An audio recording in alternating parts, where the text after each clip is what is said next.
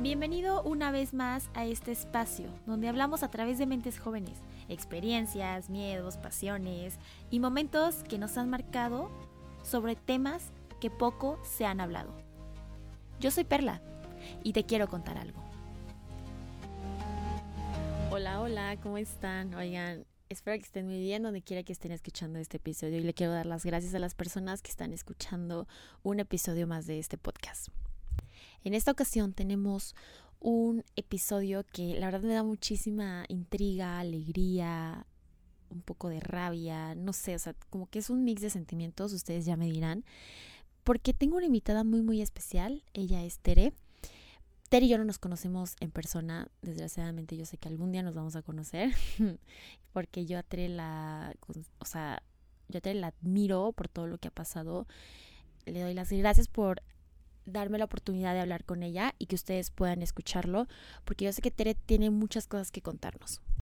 Bueno, pero antes les quiero platicar, les quiero contar cómo fue que yo di con Tere. Yo en esta cuarentena decidí hacer como una limpia a mis redes sociales, empecé a seguir como contenido de calidad para mí y gracias a la vida o a lo que sea di con el perfil de Tere y se me hizo algo muy fuerte, muy interesante que ella es medallista olímpica de nado artístico y ella denuncia la violencia psicológica que sufren las personas detrás de una medalla. Y se me hace algo súper interesante porque justo ella promueve el feminismo de esta forma.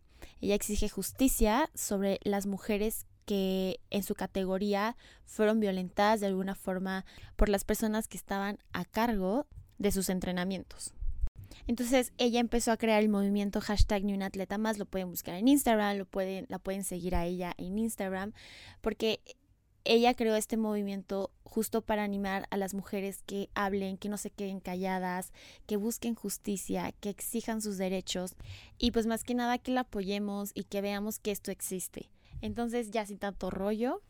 Hola Tere, ¿cómo estás? Bienvenida. Hola, muchísimas gracias por este espacio. La verdad padre que más personas estén interesando sobre esta historia y de lo que pues conlleva ser un atleta, que no solamente son medallas y sonrisas, sino todo lo que viene por detrás y que nadie se atreva a alzar la voz. Tere, me gustaría que nos platiques un poco de tu historia. La verdad, yo sí como que me puse a investigar un poco de lo, de lo que te pasó a ti y así. Y justo porque tú empezaste este movimiento que es ni un atleta más. Eh, me gustaría que nos contaras como todo lo que te hizo para sacar este movimiento?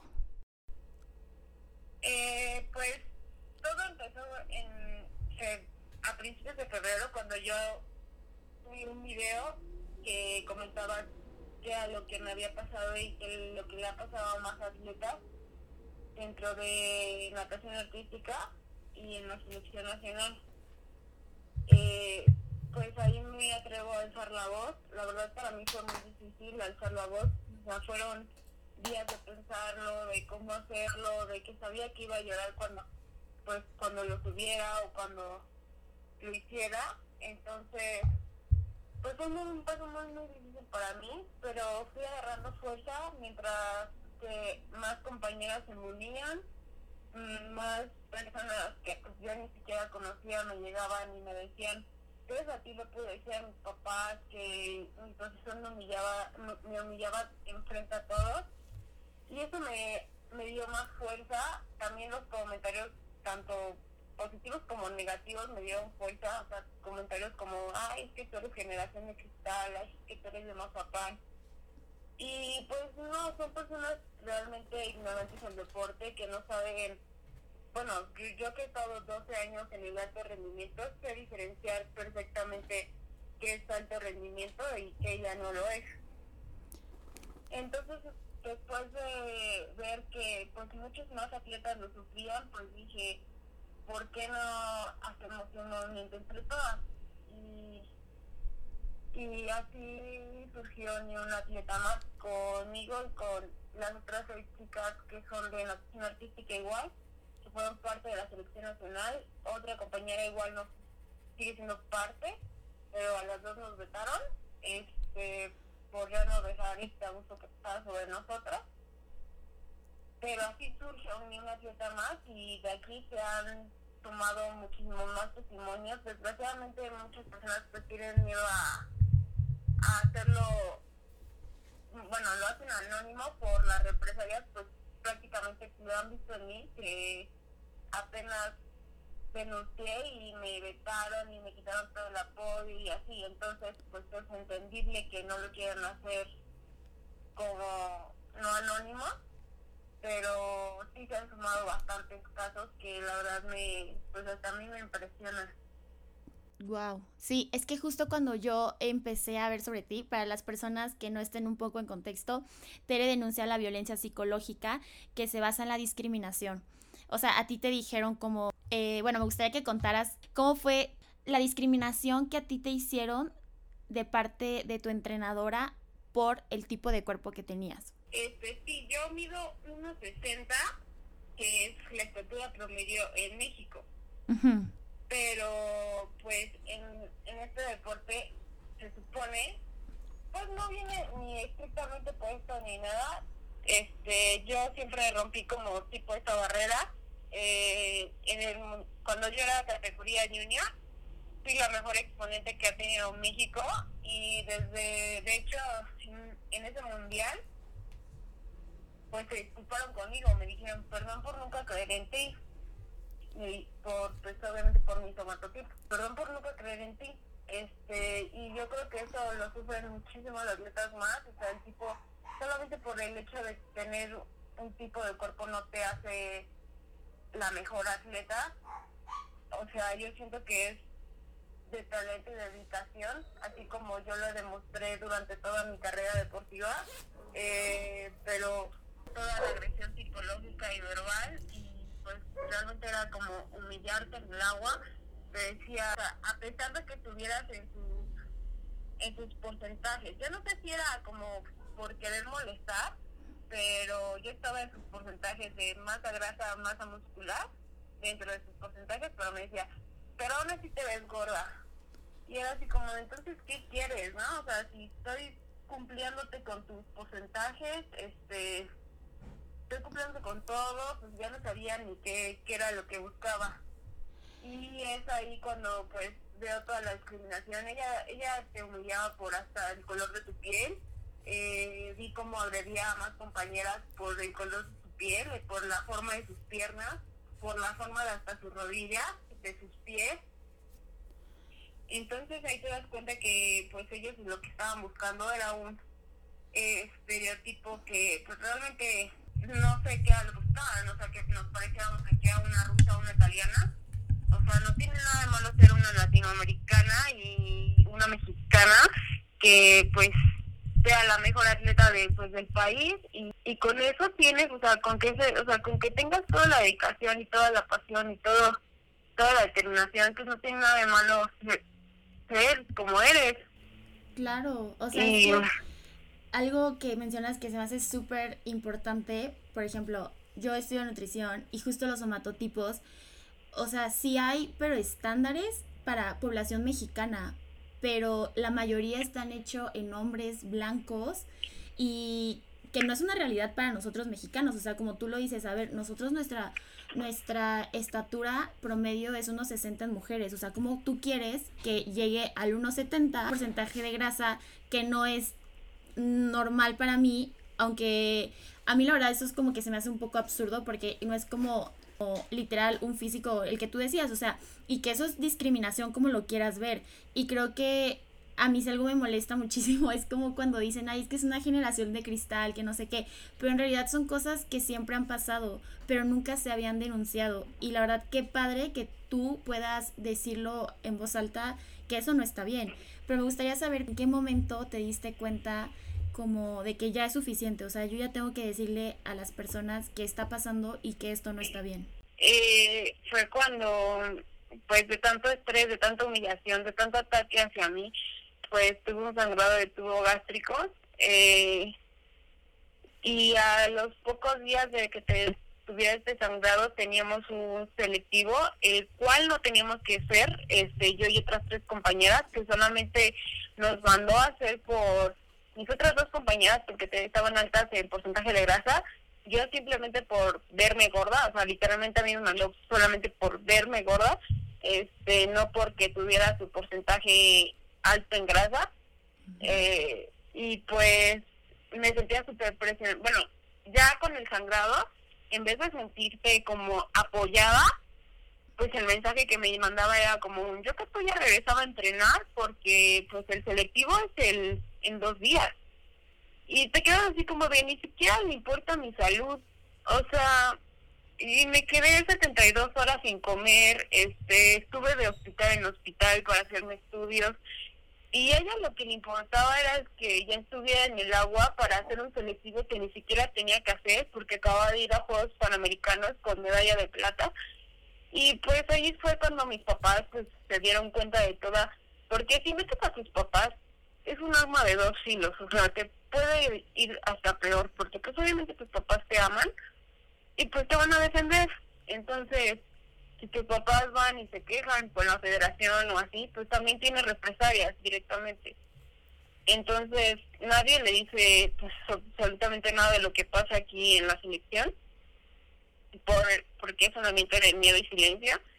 Y pues mis papás ya les tuve que decir todo, o sea, pero es que ¿qué estaba pasando? ¿Por qué dio sangrado? Pues ya les conté, no, pues es que ella me sigue molestando y cosas así. Y pues ya me dijeron, o sea, tú puedes morir en cualquier momento, o sea, tienes una anemia muy severa. Y como nuestros, bueno, como nuestro deporte es sobre apnea, entonces sin la oxigenación por la anemia, y luego sin oxigenarme por hacer las apneas que está exigiendo mi deporte, pues podía colapsar en cualquier momento. Entonces ahí fue cuando mis papás me pues trataron de abrir los ojos y decirme que pues ya lo que estaba viviendo estaba muy mal. Y pues sí, tenían razón. Este, y también pues lo hablé con mi psiquiatra porque por fuera llevaba un psiquiatra. Él sabía que la depresión que tenía y la ansiedad que tenía ya cada día iban empeorando más.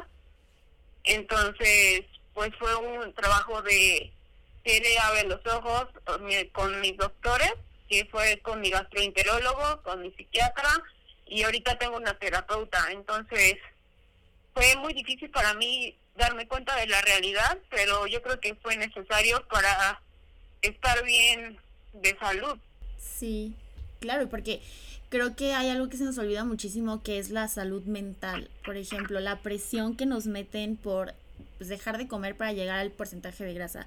¿no? Este, el estrés que se vive por entrar en competencias y luego el estrés que está diario de parte de los entrenadores y pues la alimentación que no es, o sea, no es algo buena. Yo tengo una duda de, ¿ustedes tienen algún nutriólogo o alguna persona encargada de su alimentación dentro de, de, de tu disciplina? Eh, sí, te digo que, o sea, a mí para tener los porcentajes de grasa no se me dificultaba, o sea, yo estaba dentro de su porcentaje de grasa que ella exigía.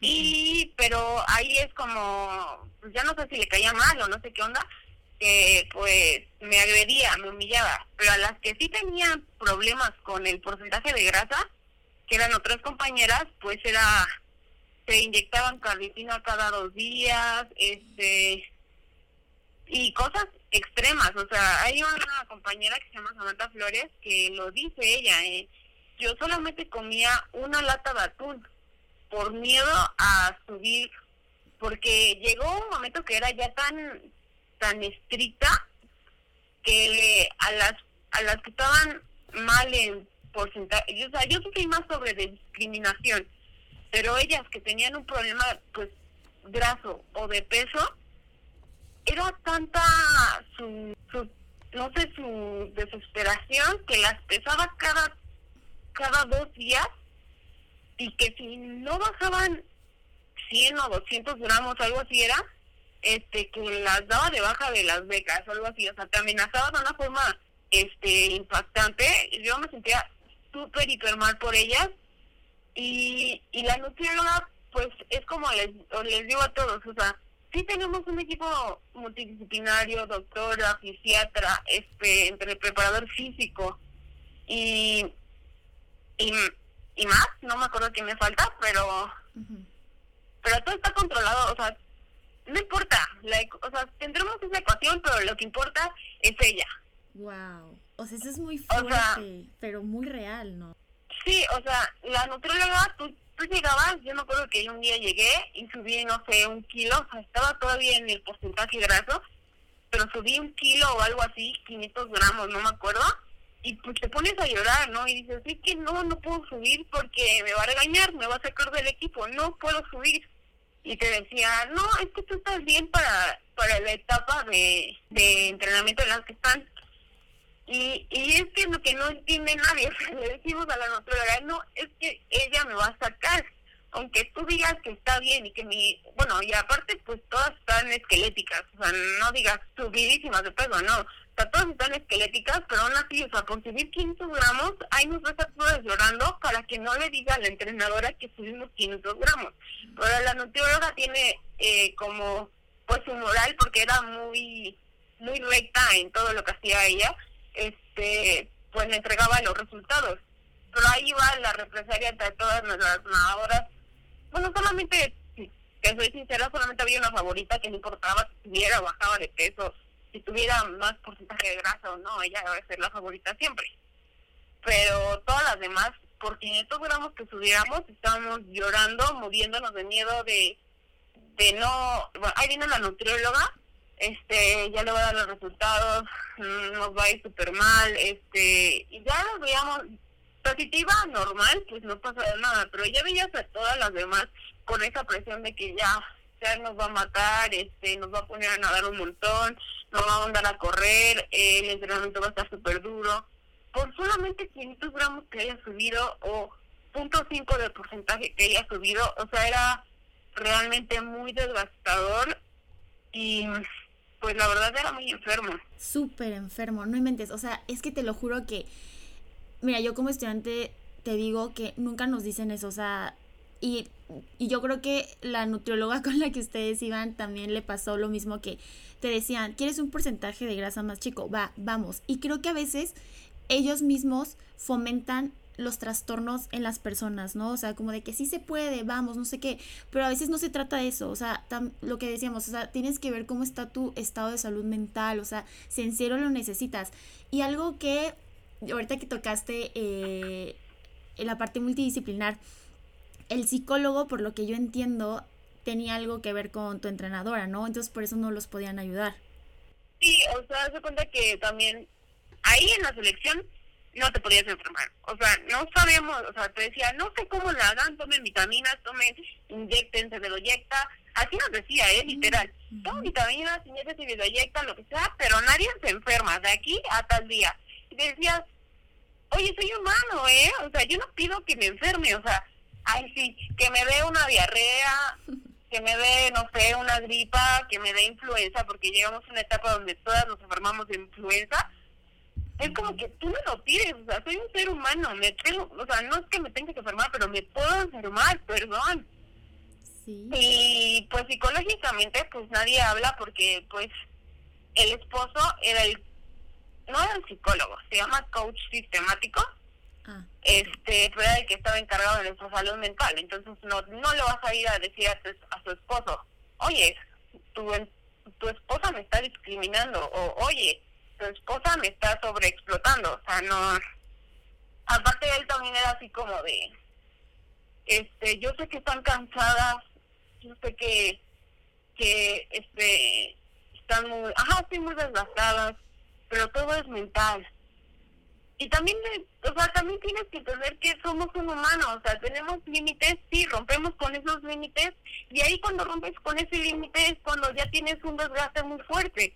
Y eso era cuando ya estábamos muy mal, pero realmente todas, o sea, llegaban momentos en los entrenamientos que te lo juro que, que todas estábamos llorando, todas. Y ella no le importaba y seguía, y dale, dale, dale con la música, y dale, otra vez, y que otra vez, y que otra vez. Y todas estábamos llorando, y tú obviamente así como tu atleta va a rendir. A los deportistas es como, vale la pena.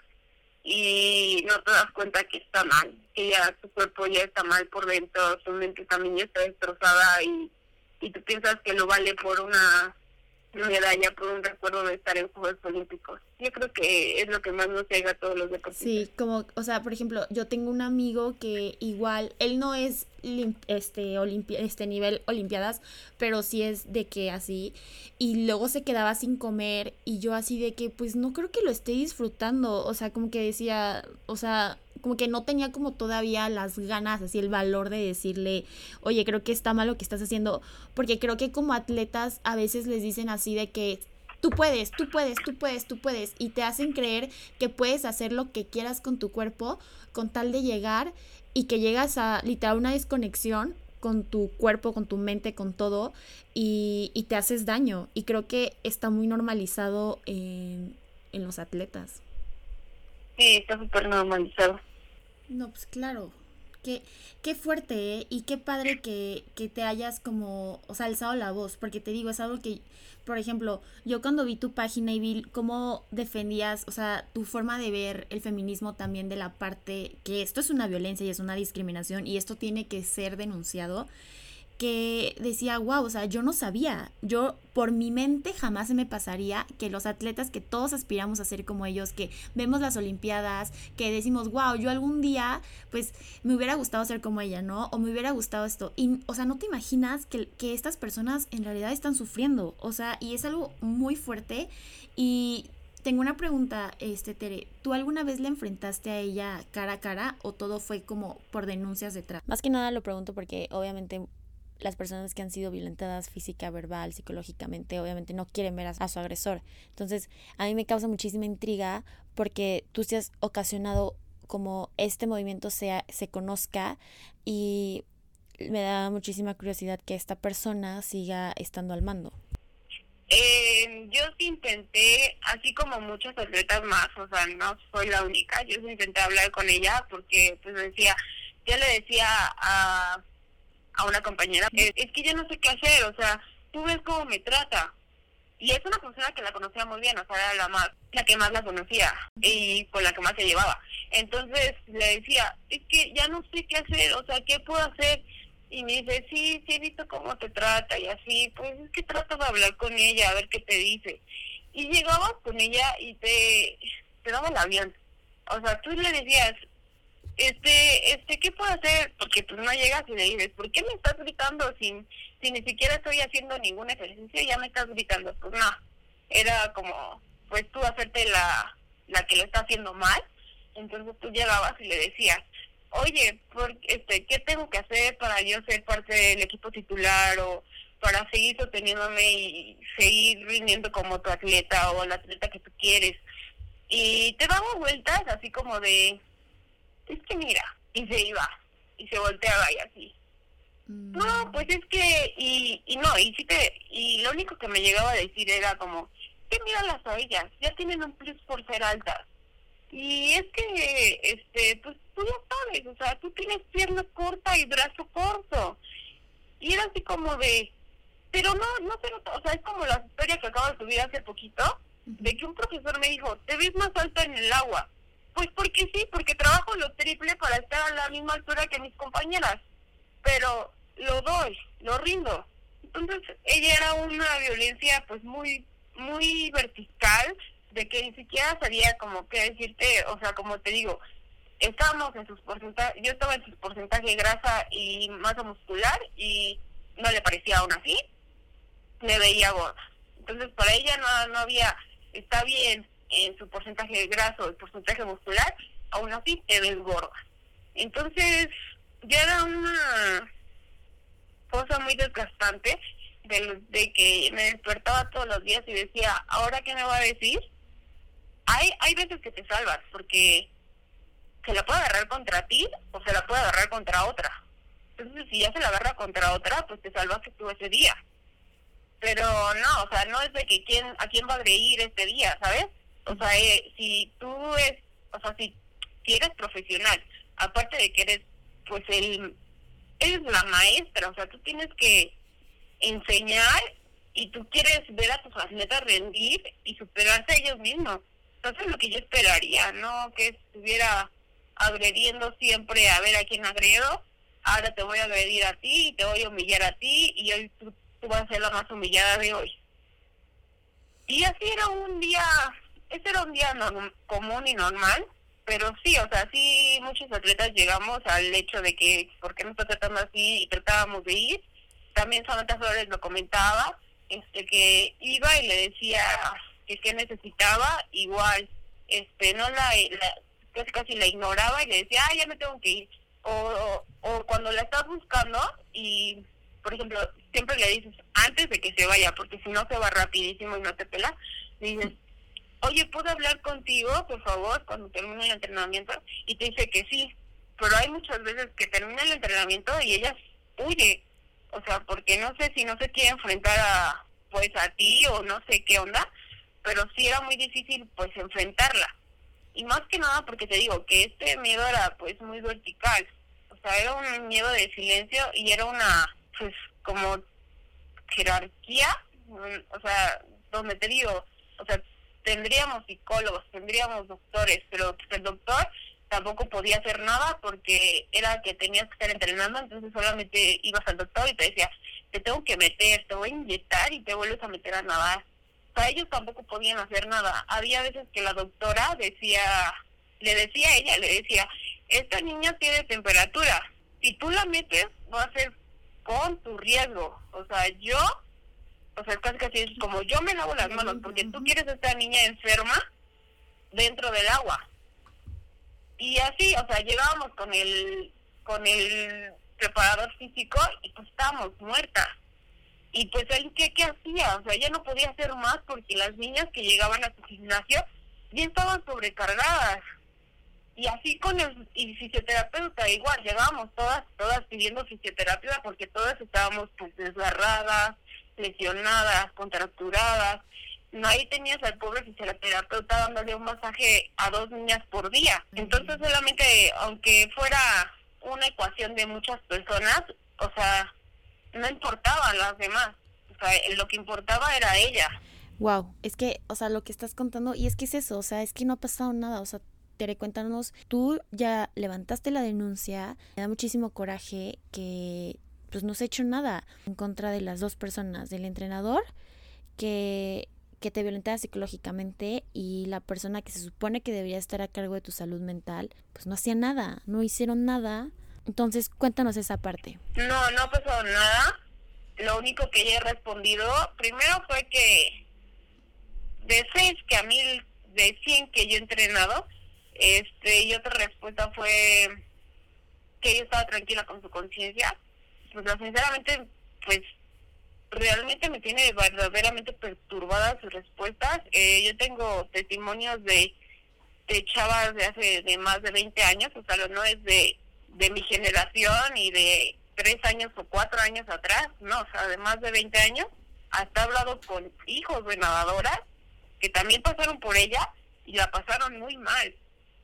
Entonces, se me hace muy pues enfermo que ella tenga la conciencia muy tranquila y que pues el sistema siga permitiendo que este nepotismo, como tú dices, que su esposo siga ahí, pues sí, es un nepotismo. Sí. O sea, ¿cómo vas a poner a alguien que es su esposo de encargado de salud mental de las atletas?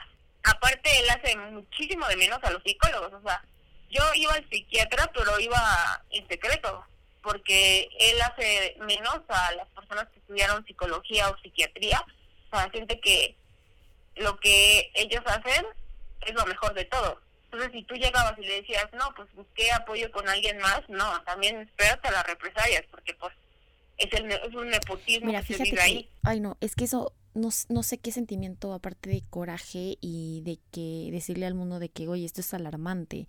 Sí vi que dijo lo de 6 de 11 pero es que esa es la misma excusa que usan las personas para abusar de su poder, la misma excusa que usan para oprimir a las personas, la misma que usan los violadores, la misma que usan los profesores que han sido denunciados por acoso y, o sea, lo vemos como una excusa, en mi punto de vista, absurda. ¿Y en, por qué no pensamos así de, wow, eso de 6 de 100 Qué padre que seis personas tengan el valor de hablar, de levantar la voz. Es una forma horrible de invalidar la palabra de una persona y la persona que quiere hablar. Mira, fíjate que ahorita lo que estabas contando, yo practiqué esgrima por un tiempo, la verdad fue súper corto, pero justo esta entrenadora les cantaba la canción a una niña que, niña, o sea, niña chiquita, que estaba, pues tenía un cuerpo grande y justo le cantaba la canción, la de mil campanas suenan, micro, o sea, haciendo referencia como para que se humillara de su cuerpo, porque justo en ese video sale una persona haciendo ejercicio y pasa como su transición. Entonces, en ese momento como que, pues sí te reías, pero ahorita yo digo, eso está súper mal, o sea, eso no debería estar bien, o sea, ¿por qué los coaches eh, humillan y tienen como este fan, este fan de humillar a las, a las personas sobre el tamaño de su cuerpo, sobre eh, la condición de su cuerpo, que esto se me hace súper, súper alarmante y basta de andar normalizando esas conductas agresivas a las personas que como tú como coach tienes que decirles así de que, o sea, tú como coach tienes que ver otras formas para mejorar el rendimiento de tu equipo. Y por supuesto que no es de la humillación, por supuesto que no es del miedo.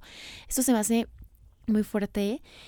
Y llevar el cuerpo a estándares absurdos para que sean como esta persona, coach, maestro, como le llamen, te acepte, porque en realidad era desde una aceptación porque, o sea, miedo al rechazo, no, la verdad estoy impactada, estoy muy enojada y Tere, yo tengo una pregunta. ¿Las personas con las que tú entrenabas, las mujeres, no han alzado la voz o qué está pasando ahí? Eh, no, yo creo que por igual, por el miedo de la represalia que yo tuve y que mi otra compañera que se llama Ana Karen, que igual se salió igualito casi que yo, por lo mismo, este, pues a las dos nos vetaron y al parecer, pues por el momento no estamos contempladas para para hacer nuestra meta era el preolímpico de Tokio 2020. Este, pero yo siento que les estamos haciendo un bien, tan siquiera, o sea, yo creo que ahorita no las están tratando ni las están discriminando o humillando de la forma que lo hacían. Yo espero que les sirva tan siquiera de algo para ellas y pues no sé que pues las entiendo, ¿sabes? O sea, entiendo lo que están viviendo y y muchas, pues por, ejemplo, son apenas ingresadas a la primera fuerza, entonces, pues ahí también dentro del equipo hay alguien, una, una líder, ¿sabes? Entonces, pues igual es ahí todas sonrientes, calladitas, te, te lo digo sinceramente, ahí solamente tres niñas podían hablar de las 14 que éramos, entonces pues sí es muy, yo creo que es muy difícil para ellas tomar una decisión tan fuerte este me gustaría que me llegaran a apoyar en algún momento pero pues las entiendo. Y, y sí se me hace triste porque son la imagen de México o sea yo a mí no me gustaría que nadie viviera que en las próximas generaciones nadie más viviera lo que yo viví y ellas vivieron porque sabemos que sí lo han vivido. Entonces se me hace triste que ellas sí se dejen pues seguir humillando, sobajanando y todo ese tipo de cosas por parte de la entrenadora que, que ha estado por pues, muchísimo tiempo. Tres, que es exactamente como tú lo dijiste desde el principio. Es todo el sistema que está fallando, que está mal. A ver, o sea, sí, había un equipo multidisciplinario, entre comillas, pero todos se quedaban callados, o sea, todos aportaban un granito de arena, uno violentando, el otro lavándose las manos, y la otra persona haciendo que el cuerpo real llegue a porcentajes irreales para un cuerpo real. Entonces, todo es un sistema y el sistema está mal y esto ya se tiene que atender. Pero bueno, Tere, la verdad, yo, yo sé que cada persona tiene un tiempo, que cada quien hasta que agarra las fuerzas eh, para denunciar, para hablar, para alzar la voz, eh, no es algo fácil, por supuesto que no es fácil. Y yo sé que nunca es tarde, que siempre es bueno alzar la voz, pero a mí me gustaría preguntarte, Tere, para tu salud mental, ¿tú crees que te tardaste en alzar la voz? Eh, desgraciadamente yo creo que sí. Em, no me había hecho tanto daño la discriminación que sufría, porque la he sufrido durante toda mi carrera deportiva, este, hasta el momento que llegué en sus manos. Pero siempre, como te digo, siempre fui discriminada dentro del país más, porque, por ejemplo, aquí en los nacionales me podía ganar X persona y a nivel internacional la superaba por muchísimo. Entonces, sí me tardé mucho en denunciar esta discriminación, pero te digo, hasta que llegué a sus manos fue cuando llegué a como a un tope, ¿sabes? O sea, yo crecía y crecía como atleta, este, llegué a ser la mejor exponente que México ha tenido, como te digo, te lo repito, en la categoría junior. A nivel mundial estuve entre las mejores atletas eh, casi del mundo, o sea, ni yo me lo puedo creer. Y hasta que llegué, por eso, ¿sabes? Por eso no me, o sea, como que yo era un ejemplo, me, me sentía como un ejemplo a seguir, así como de, ok, estoy chaparrita y, y no tengo lo que tal vez una rusa, o sea, un cuerpo de rusa tiene, pero voy a hacer la misma, o sea, ella está hecha de carne y hueso, yo estoy hecho de carne y hueso y vamos a, voy a hacer la mejor, voy a estar a su nivel. Y lo demostré, y lo demostraba y lo demostraba y lo demostraba, y jueces internacionales hasta te lo pueden decir, este, hasta que llegué a sus manos. Y en sus manos ya fue, pues, un tope, ¿sabes? O sea, como que tú no, te digo, tú no puedes ser parte del dueto olímpico porque no alcanzas la estatura.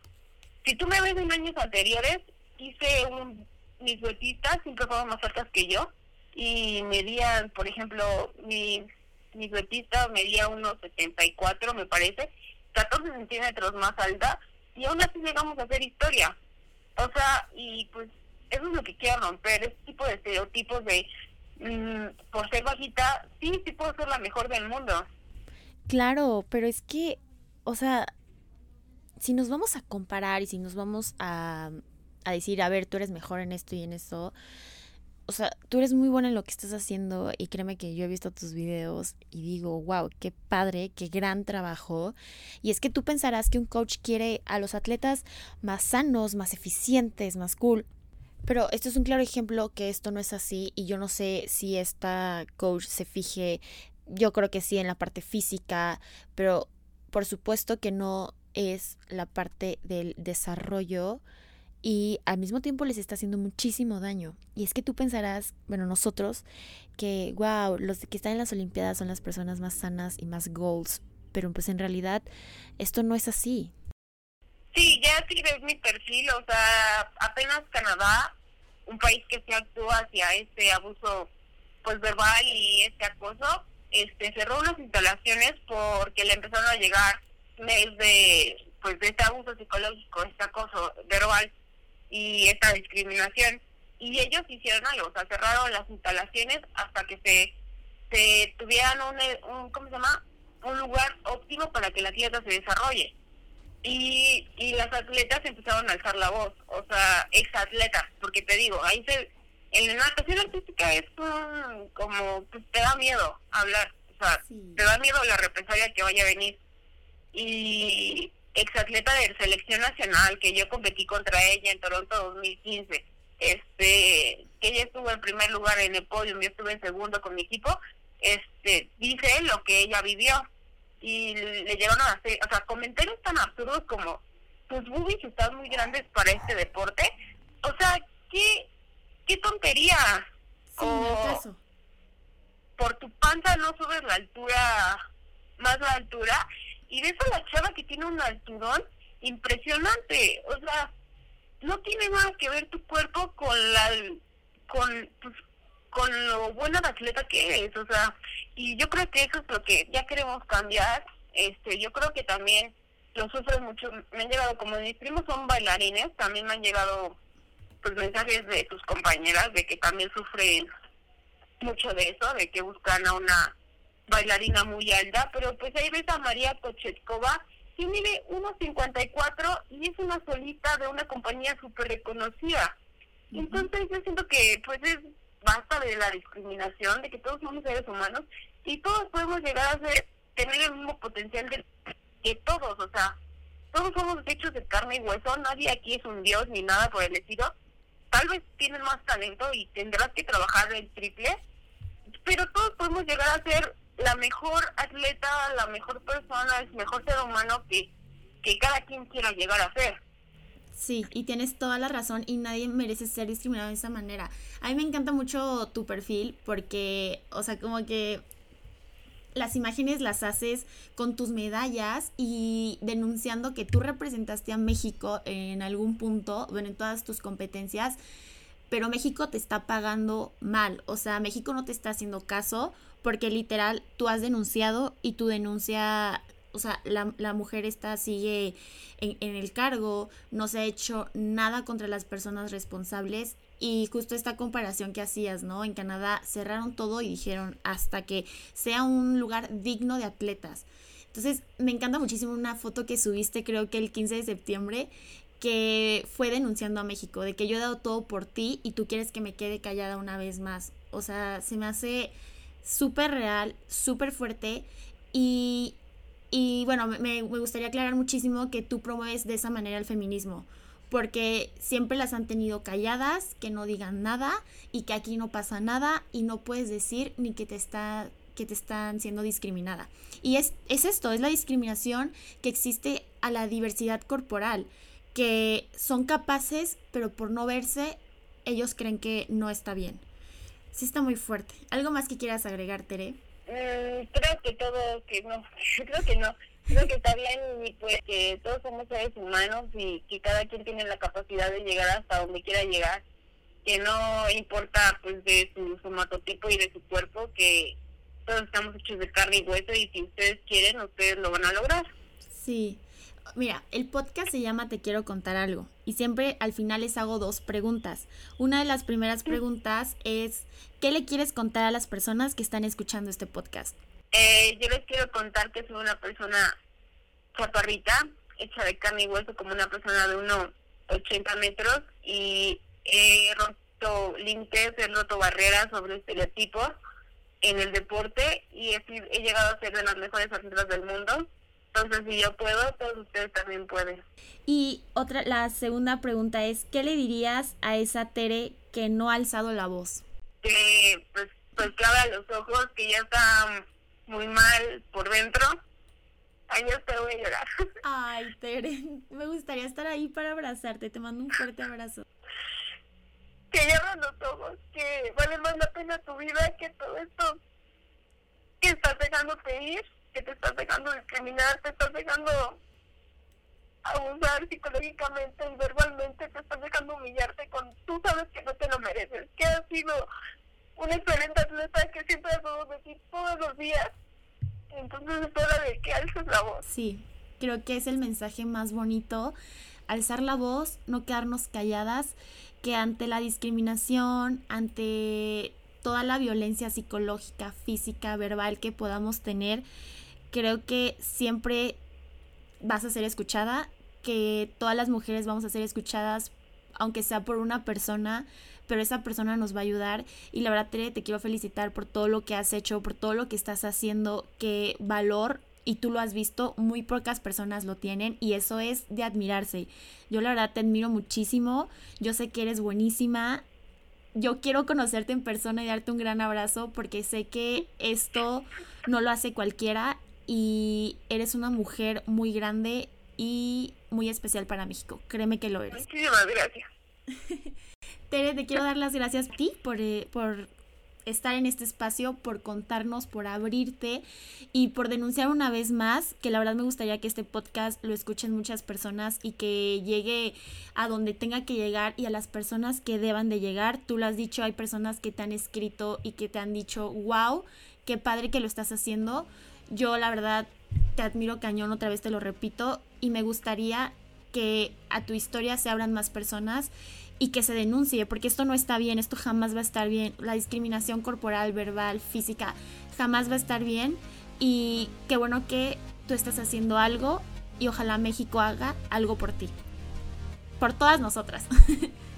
Sí, por todas nosotras. Esperemos Bueno, muchas gracias, Tere. Muchas gracias a ti. Bye.